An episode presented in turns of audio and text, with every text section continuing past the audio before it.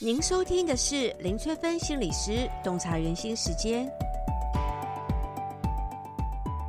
欢迎收听林翠芬心理师洞察人心时间。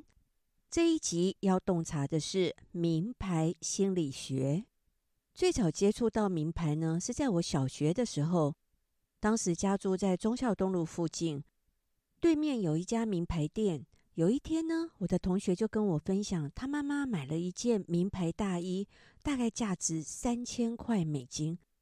当时我听到呢，简直是不敢相信。由于那时候年纪很小，也没有看过名牌大衣，就觉得好伟大哦。真正进入名牌的世界呢，是在杂志社当编辑的时候。由于工作的关系，每一季都需要报道最新的名牌流行讯息。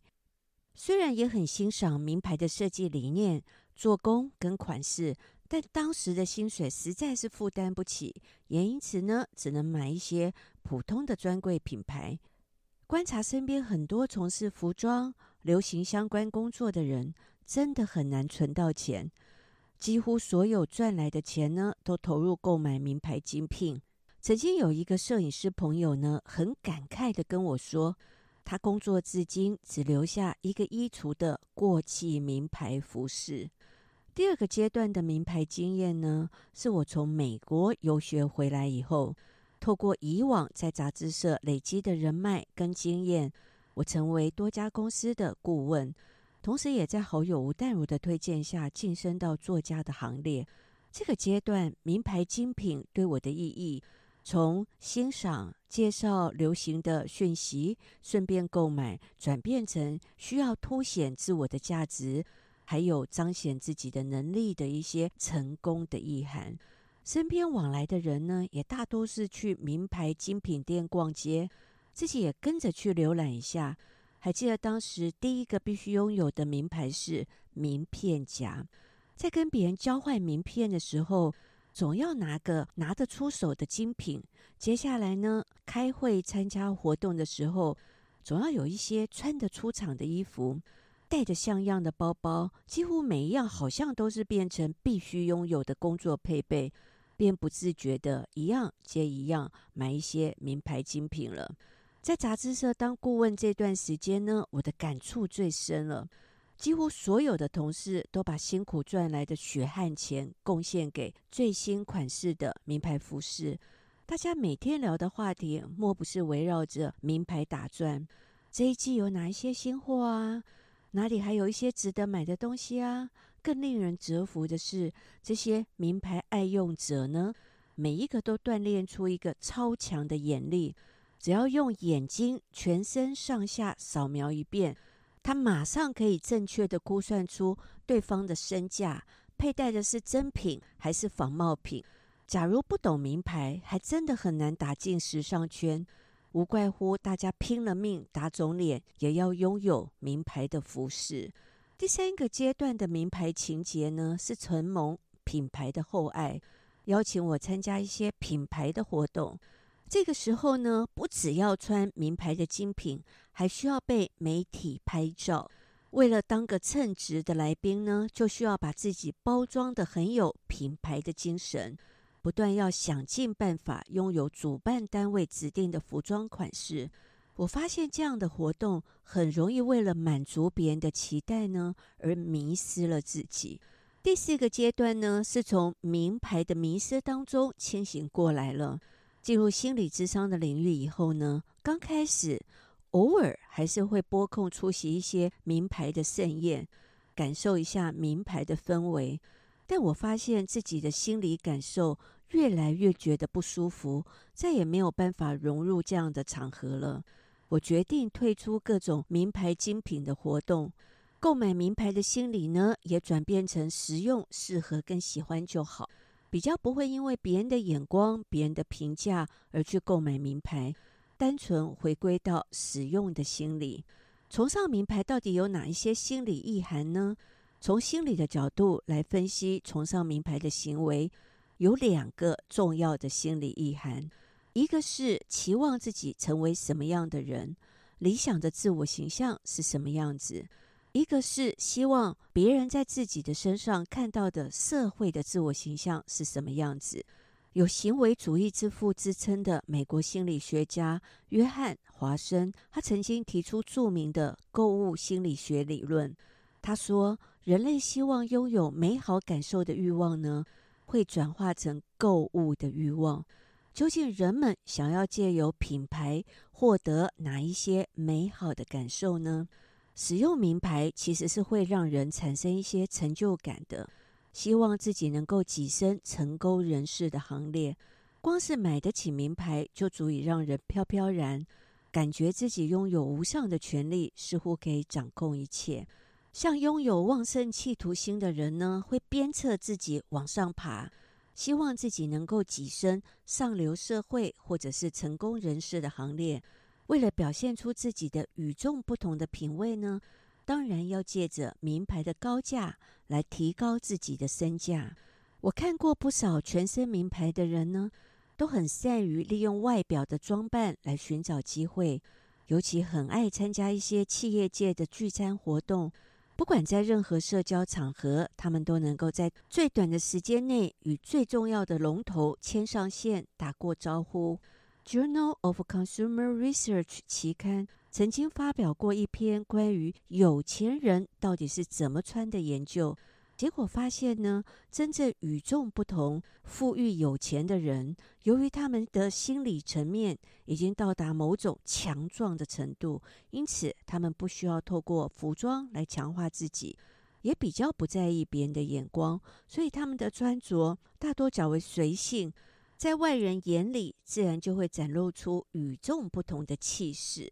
对有些人而言，购买名牌可以改变对自己的观感。当人们想要改变对自己的观感的时候，或者是想要善待自己的时候，最简单可行的方法呢，就是买一个名牌来犒赏自己。弥补自己所经历的辛苦，特别是在媒体的推波助澜下，宠爱自己的报偿观念呢，已经深植人心。当我们想要提升自信心、转换情绪，就会不自觉地走入名牌精品店，名正言顺地对自己好一点。还有就是透过名牌来感受尊重感，让别人不敢怠慢自己。有些人花钱买名牌，目的就是为了要获得尊重，让别人不敢忽略自己。这就是何以很多国际知名的精品店都喜欢强调贵宾级的礼遇，真的是非常的了解人性。记得多年前，我曾经应邀到一个高级的俱乐部去演讲，没想到门口的代客趴车的服务生呢，居然不愿意帮我停车。他对我说，小姐，我习惯开百万名车，你这种车我不晓得要怎么开。听到这样无理的话，我用平静的口气对他说：“我是主办单位邀请来的演讲贵宾，他们请你帮我停车，谢谢。”经过这次事件之后呢，我也不得不承认，名牌有时候的确比名片还要管用，可以避免当众难堪的一个处境。名牌呢，还可以带来归属感，从品牌的认同延伸到身份的认同。拥有名牌，仿佛就代表自己是属于高消费、有能力的精英族群，或者是晋升到名人之列。从品牌的认同延伸到身份的认同，曾经看过穿梭在哭穷跟炫富双重身份的人。跟经济不富裕的朋友借钱不还，但是跟经济富裕的朋友却抢着付钱。跟经济不富裕的朋友在一起呢，哭诉自己生活有多辛苦；但是跟经济富裕的朋友在一起，则是全身名牌，刻意强调自己的生活品味。面对过着双重人生的朋友，如果不了解他们的想法跟特质，不仅会觉得自己的真心换绝情。看到对方把自己辛苦存的血汗钱如此的挥霍掉，真的会既心痛又愤怒，甚至于在自己经济困难的时候，想要拿回借给他的钱，他却两手一摊，表示说自己没有钱还，请你自己去想办法。这个时候，情绪的后作用力往往会回到自己的身上，会生气自己何以当初世人不明，把钱借给对方，现在才会面临走投无路的困境。另外呢，名牌也可以增加能见度，渴望被别人看见。有些人是不穿名牌就觉得别人看不见他，为了让自己更显眼一点，他几乎是从上到下。从头到脚皆是知名的品牌，而且特别偏爱辨识度高的名牌，才能够吸引别人的目光。名牌也会反映出我们的一个憧憬的心理。虽然自己不是名人，却能够拥有跟名人一样的礼遇、享受、穿着、品味。他们对于超级名模、好莱坞明星最爱的包款，都会如数家珍。名牌也会反映出我们害怕落伍的心理，这是今年最流行的款式。针对女性害怕落伍的心理，担心被别人排挤，别人都有，只有我没有；别人都有的东西，我也要拥有。通常这样的人比较缺乏主见，他们很容易受别人影响，对人际关系比较没有安全感。在购买名牌的族群中呢，还有一个是属于高消费的族群。当另一半忙于事业，没有时间陪伴自己的时候，他们就借由买名牌来抚慰寂寞的心灵。当他们购物时，销售人员在一旁发出赞叹声，或者是热心的陪伴他们一起选购商品，或是他们在心情欠佳的时候，有人聆听他们的心声，也可以让他们得到情绪抚慰的效果。也有人是透过买名牌来弥补。不平衡的心理，譬如说另一半外遇，与其伴侣把钱拿去给第三者花，不如自己用力花。很多原配都是在先生外遇之后呢，才开始对自己好。以前舍不得买，现在用力买。但无论是基于何种心理购买名牌，还是要量入为出哦，才不会被名牌压垮了经济。这一集就跟大家分享到这里。如果大家想要了解什么行为代表什么样的心理意涵，都可以留言给我哦。我们下集再见喽。